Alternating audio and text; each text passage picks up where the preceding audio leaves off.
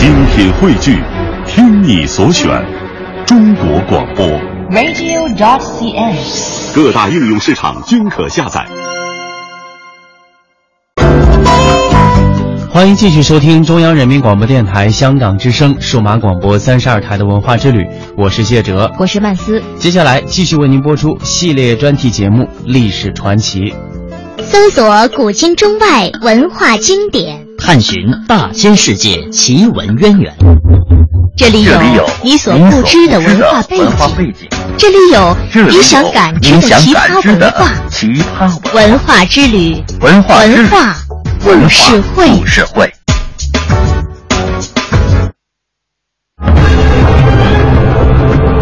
起来很像神话的记载，可信吗？为什么会发生？是怎么发生的？那里有什么特殊的东西在吸引着他们吗？他们为什么要这么做？以记者的身份探索历史的真相，以编辑的思想整合万千线索，以主持的态度向你倾诉你所不知道的万千世界。根据史料的推断，很可能就在这里，我们可以找到答案。他们将深入古老洞穴，搜寻黑暗中隐藏的真相。欢迎您和我们一同感受真相大白的震惊和快意。关注历史传奇，知晓历史背后的故事。历史传奇，历史传奇。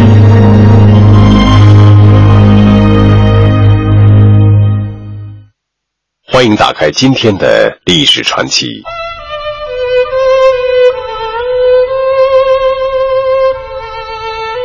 奥利弗·亚德雷因为超强的密码破译能力，被誉为美国密码之父。七十多年前，他帮助中国破译日军密码，抓住汉奸，保卫了重庆。而由于他在自己的纪实小说《美国黑匣子》中泄密，激怒了美国政府，使得他从英雄成为无名之辈，后半生穷困潦倒，在寂寥中死去。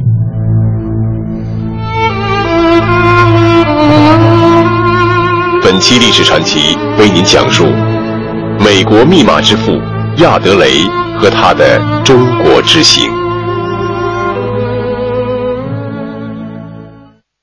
一九一二年，十九岁的印第安纳州铁路电报员奥利弗·亚德雷迈进了华盛顿一座维多利亚式的大楼里。在这里，他找到一份密码服务员的工作。由于空闲时间太多，亚德雷把精力都放在自己喜欢的密码技术上。到一九一四年初，这个年薪只有九百美元的密码报务员，已经成为美国密码分析界的大师了。在几个月的时间里，他解开了所有正在使用的美国密码，然后他就此写出一份题为《美国外交密码破解说明》的报告。强调欧洲同行肯定能够毫不费力地读懂美国密码。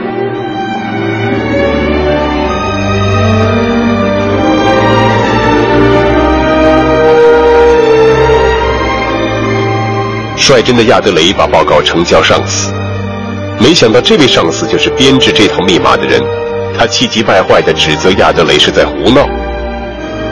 亚德雷索性孤注一掷，放肆地打开上司的保险柜。拿出密码本，亚德雷断定这份密码组合方法是上司根据威尔逊总统未婚妻的电话号码设置的。亚德雷赌赢了，一时间，关于这位密码天才的故事在美军领导层传开。一九一七年，美国正式参加一次大战，亚德雷被美军陆军情报局局长范登曼上校相中。他专门成立一个全新的代号为 M 幺八的军事情报处，为亚德雷服务。不久，亚德雷被派到法国前线。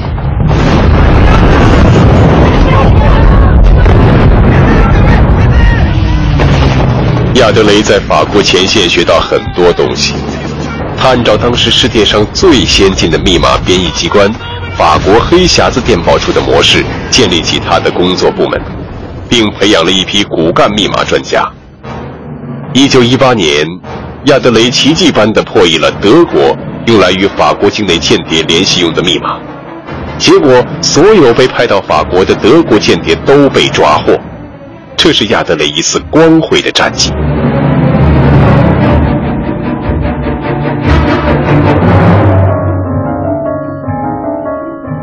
一战结束后，M 幺八被美国政府整体包装成商业咨询公司，办公室迁到纽约市区的一幢棕色建筑物里，由美国国务院资助，继续从事研究工作。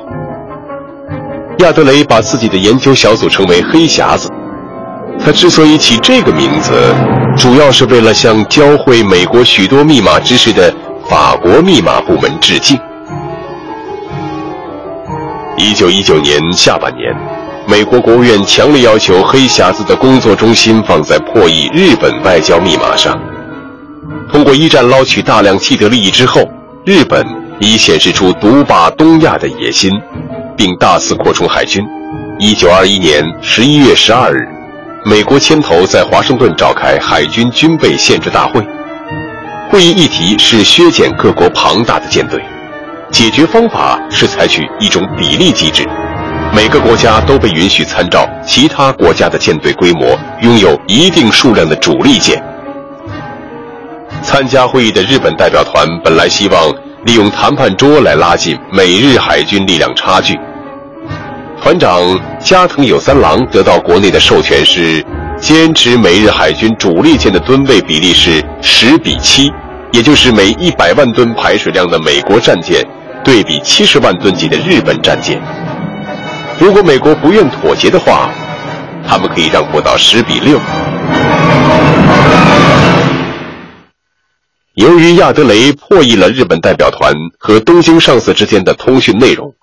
美国谈判代表国务卿休斯知道了日本人的底线，随即毫不迟疑地向加藤友三郎发出最后通牒：若是日本再顽固坚持原有立场，那么日本造一艘战列舰，美国就造四艘。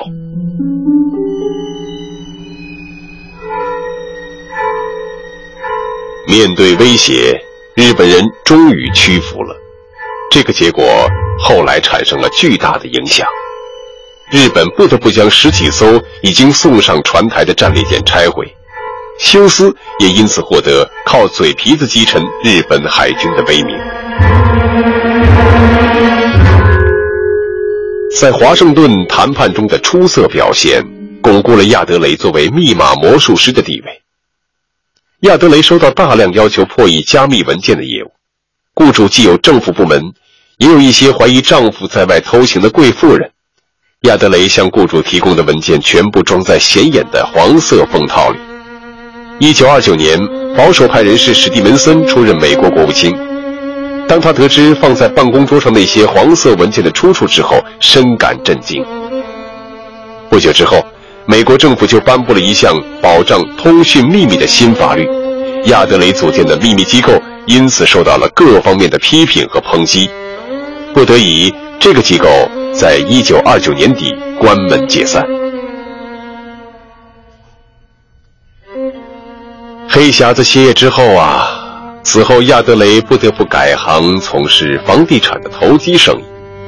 可是，一九二九年的十月二十九日，华尔街股票交易所崩盘，世界经济危机全面爆发，亚德雷投到股票市场的钱荡然无存了，他只好卷起铺盖卷儿返回了。印第安纳州的老家，在老家的日子里，亚德雷开始了著书立说，其中以《美国黑匣子》一书的影响是最大的。这本书暴露了美国情报机关的最大秘密，这次曝光肯定会使那些被亚德雷破译过密码的国家调整自己的密码系统。当亚德雷想继续写名为《日本外交秘密》的书时，美国政府的工作人。把他告上了法庭。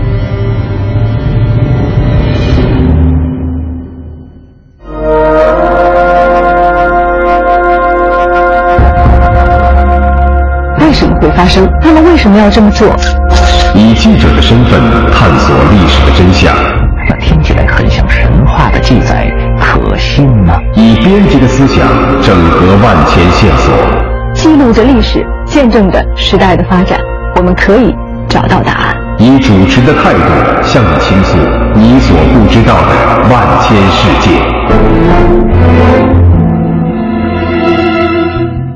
欢迎您和我们一同感受真相大白的震惊和快意。关注历史传奇，知晓历史背后的故事。历史传奇，历史传奇。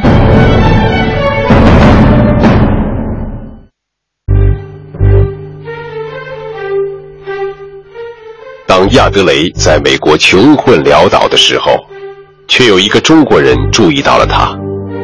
这个人。就是曾任国民政府交通部电政司司长的无线电专家温玉庆。当时中国国内九一八事件已经发生，温玉庆觉得中日之间的大战迟早会爆发，于是他认为中国应尽早组建一个类似美国黑匣子的秘密机构，用来专门破译日本的密电码。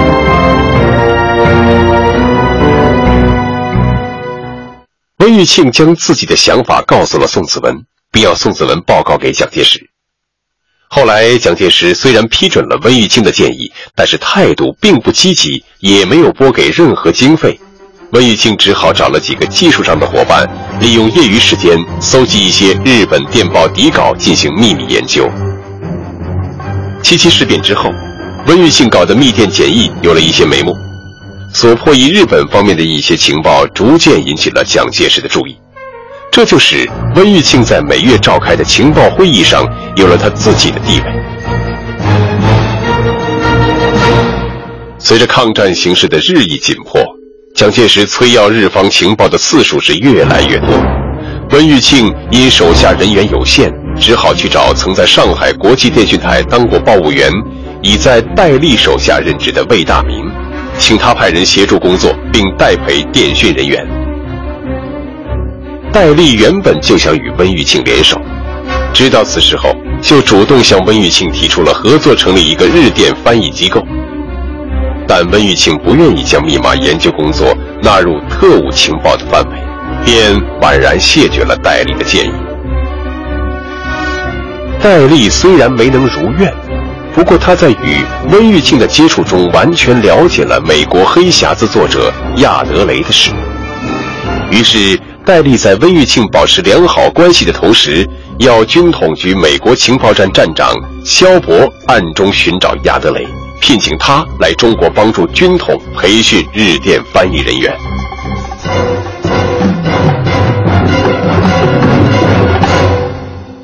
萧伯在美国的公开身份是中国驻美大使馆副官。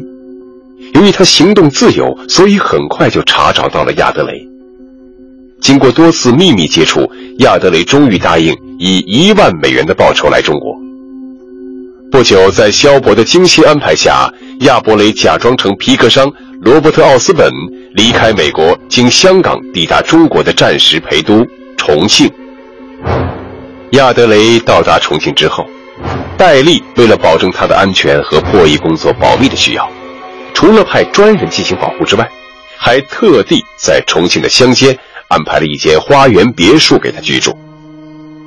说起这幢花园别墅啊，人称“锅炉”，它是一幢两层楼的钢筋水泥洋楼，里面有二十多个房间。由于它所处的位置偏僻，一般人不会涉足。就连日本人的飞机也不太会注意这个地方。亚德雷在霍卢为戴笠的军统局培训了二百多名破译人员，使他们基本上掌握了日本陆军密码的破译规律。对亚德雷的工作，戴笠无话可说。可就在亚德雷的签约到期的时候，发生了亚德雷险些被日本轰炸机炸死的事情。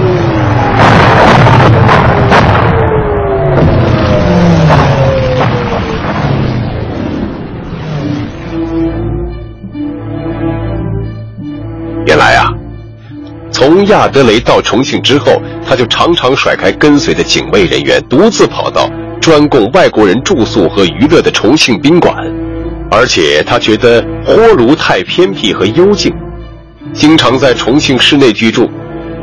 可是，在市区居住的时候，每逢日本的飞机来轰炸，亚德雷又不肯钻进空气污浊的防空洞，宁愿用两个枕头压在头部和腹部，躺在床上睡大觉。正因为每次如此，亚德雷才真的差一点被日本飞机投下的炸弹给炸死。就在亚德雷险些出事的当天晚上。戴笠在曾家岩自己居住的地方为亚德雷设宴压惊，力劝亚德雷注意安全。同时，戴笠希望亚德雷能继续与他的军统局签约，协助军统成立一个正式的中国黑匣子。亚德雷表示对继续签约没有意见。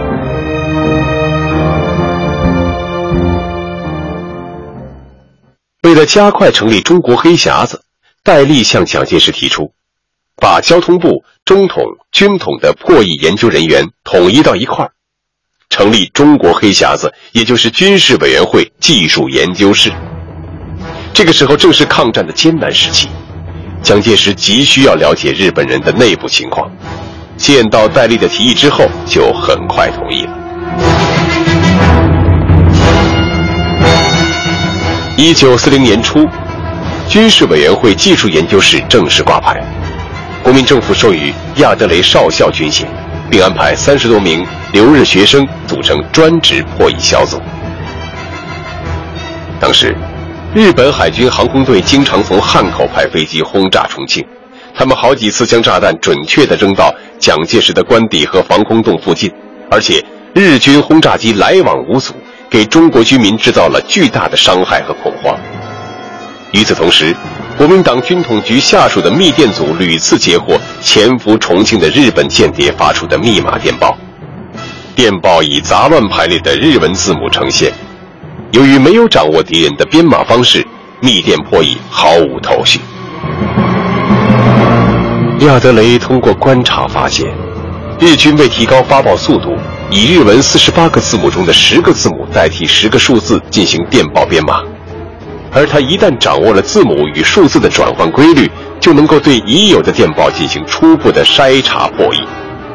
针对已截获的电报，亚德雷凭经验断定，他们都是间谍向日军反映重庆云高能见度、风向、风速的气象密码电报。经过推敲论证，亚德雷破译出电报中经常出现的相同数字的含义，如频繁出现的零二七代表重庆。二三幺代表早晨六点，二四八则为正午。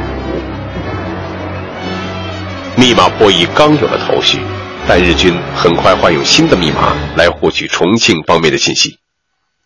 从一九三九年三月开始，亚德雷小组截获日军大量以更为复杂难解的新密码编写的电报，还没等他们将这个信息向上反映，五月三日和四日。日军飞机连续两天从汉口直扑重庆，投下了数百枚炸弹。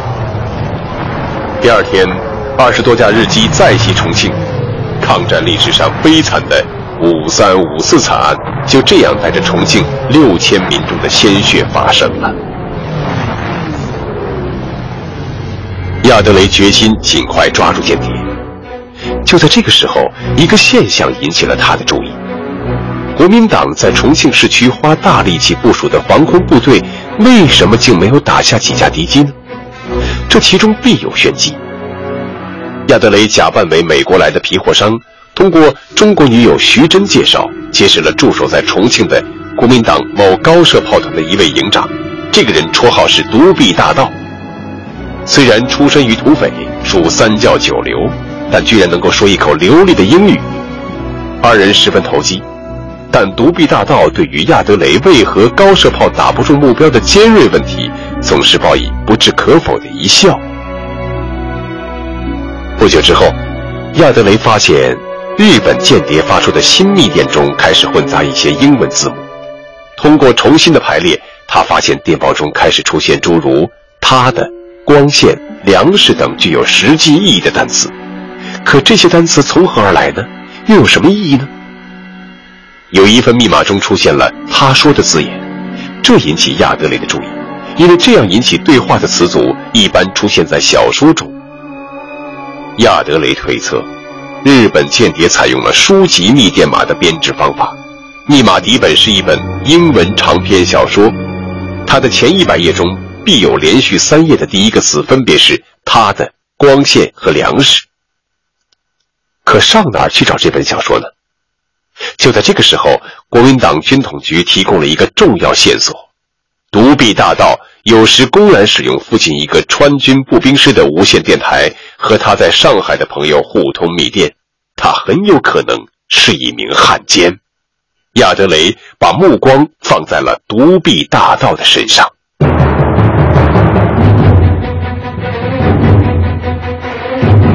亚德雷和徐真商定了周密计划，到独臂大盗家去拜访。在拜访过程中，两人巧妙周旋，经过一番困难丛生的波折，徐真终于在独臂大盗的书房中发现了一本美国著名女作家赛珍珠的长篇小说《大地》。这本书的第十七、十八、十九页上的第一个词用笔画过，他们果然是亚德雷推导出来的那三个英文单词。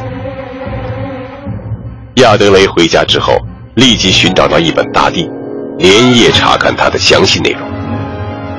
根据密电看来，独臂大盗是汪伪政府政权安插在重庆的耳目，他与国民政府中的德国籍顾问赫尔维纳等人组成间谍网，密告日军轰炸机保持三千六百六十米的飞行高度，以避开射程仅达三千零五十米的国民党军高射炮的射击。密码的秘密终于告解，独臂大盗等内奸被逮捕枪决。在这之后的一段时间，日军的轰炸行动有所收敛。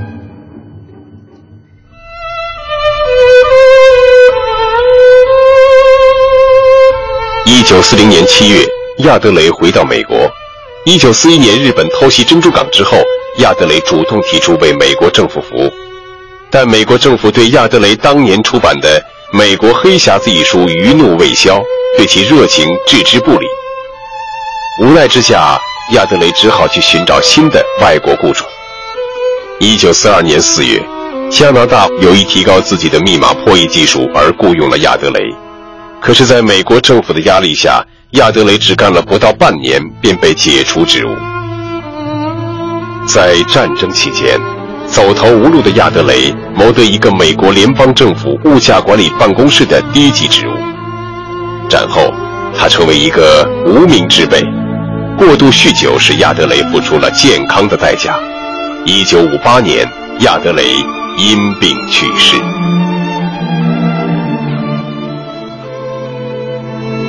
今天的历史传奇就到这儿，感谢您的收听。